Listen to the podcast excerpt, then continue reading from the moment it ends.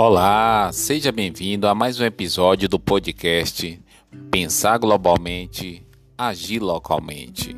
Aqui, Claudomiro de Araújo, o Calnegão, filho de Teresa, filho de Admiro, neto de Beco e de Santa, assim como também neto de Altina e Agostinho do Teru.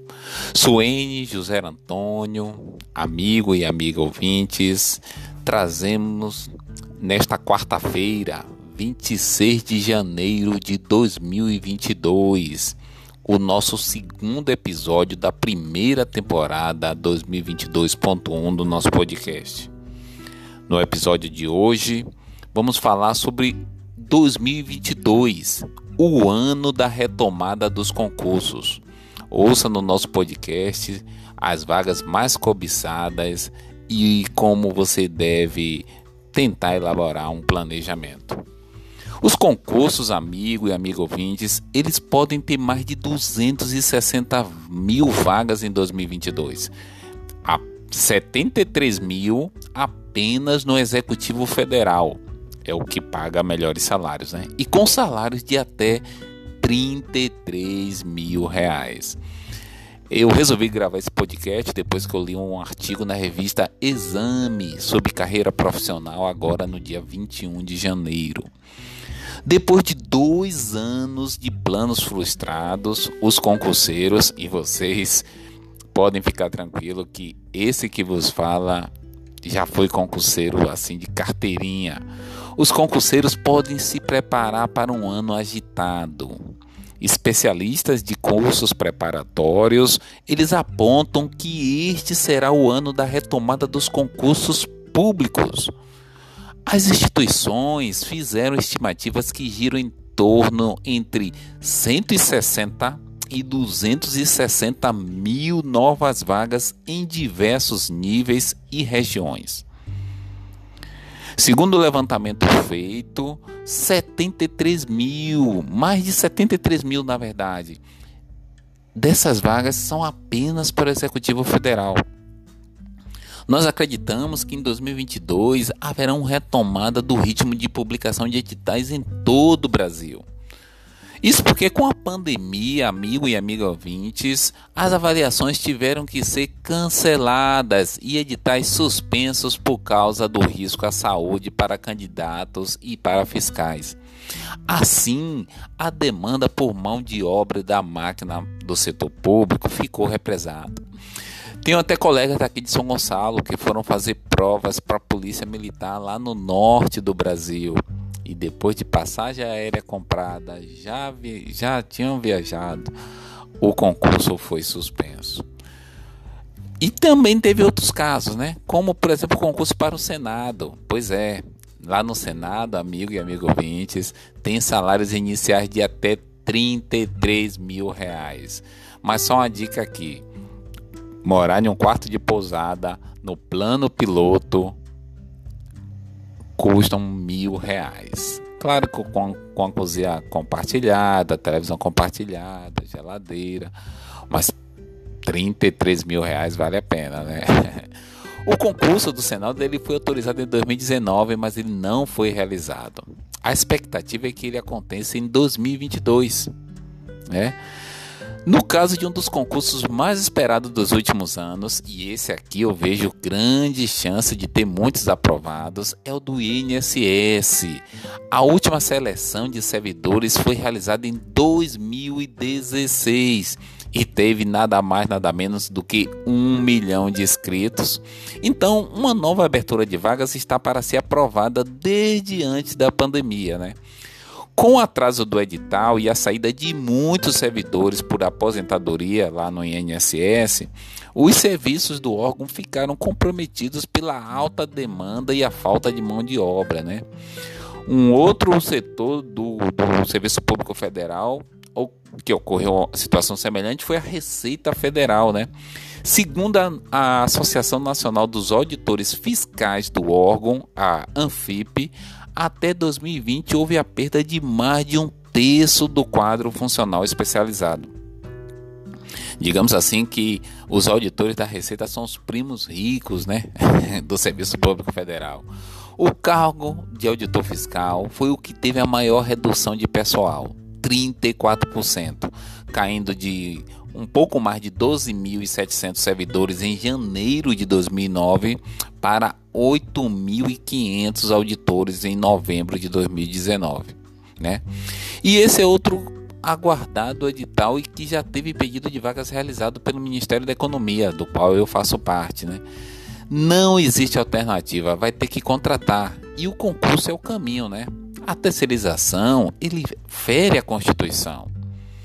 Nós também entendemos que a realização da prova da Ordem dos Advogados do Brasil, a OAB, que aconteceu no final de 2021, foi o teste para retomar os concursos com medidas de segurança contra a Covid-19. Aconteceram as provas, deu tudo certinho, então a execução dos protocolos sanitários, Suene José Antônio, deu um sinal verde para para que para que se restabelecer a rotina dos certames, né? Embora nós tivemos um, um aumento expressivo aí recentemente, né? Ano eleitoral. E aí, Calnegão, o ano eleitoral vai afetar os concursos? Diferente da crença popular de que o ano eleitoral pausa as vagas públicas, a legislação não, não veta a criação de concursos. Na verdade, os especialistas dizem que as eleições devem até potencializar a demanda por novos editais. Como? Por exemplo, a segurança pública, que é o calcanhar de Aquiles de muitos governadores. Deve ter provavelmente muitos concursos aí pelo Brasil. A maior concentração de oportunidade deve ficar agora, no primeiro semestre, né?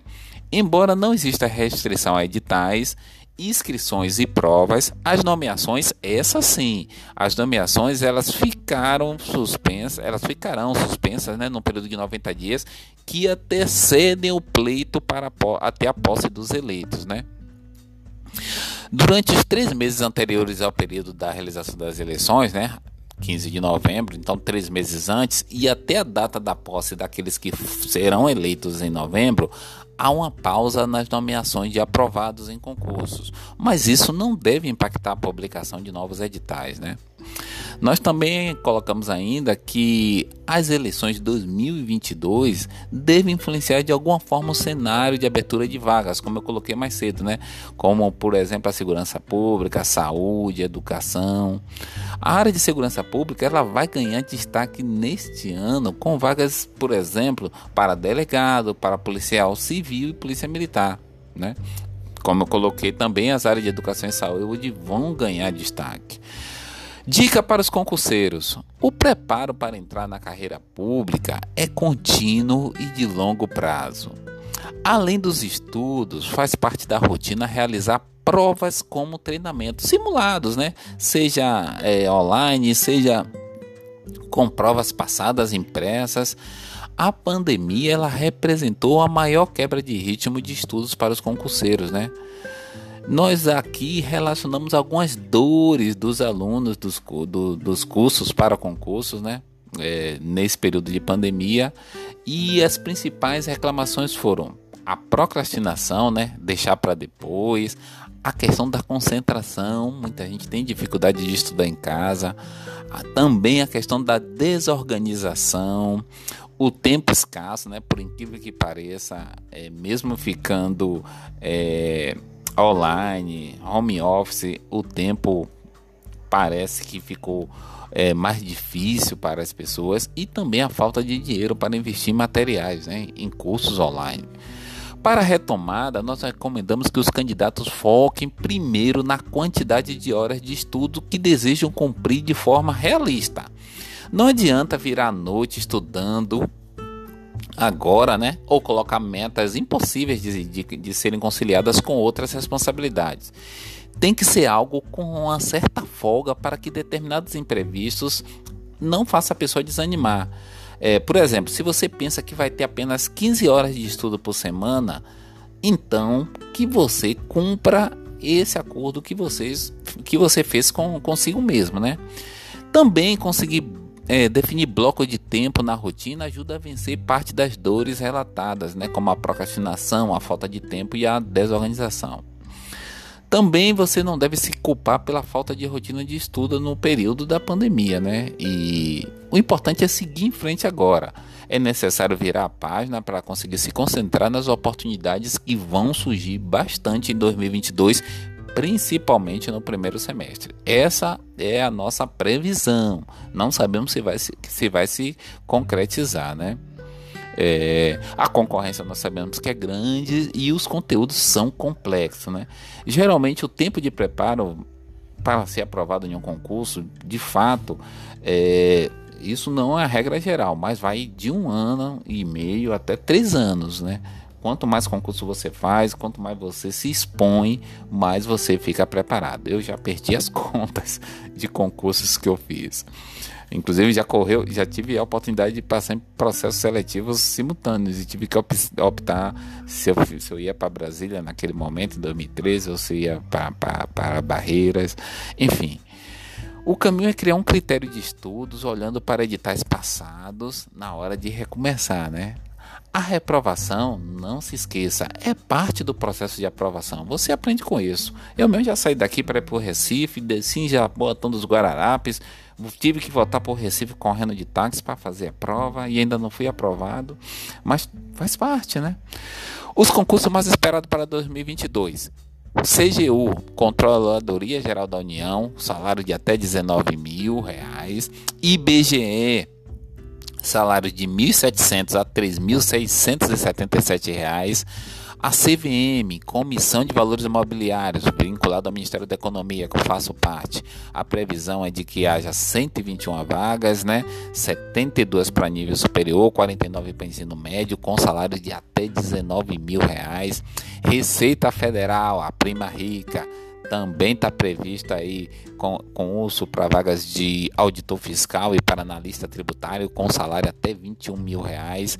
INSS, esse tem vaga para caramba, está previsto 7.575 novas vagas, sendo 1.571 para analista, né, nível superior, e 6 mil para técnicos, salário de até 8 mil reais.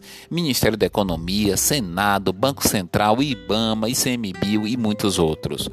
Suene José Antônio, amigo e amigo ouvintes, perdoe, passei três minutinhos aí. Ficamos por aqui no nosso segundo episódio da primeira temporada 2021.1, com o tema 2022 será o ano da retomada dos concursos. Forte abraço a todos e até nosso próximo episódio.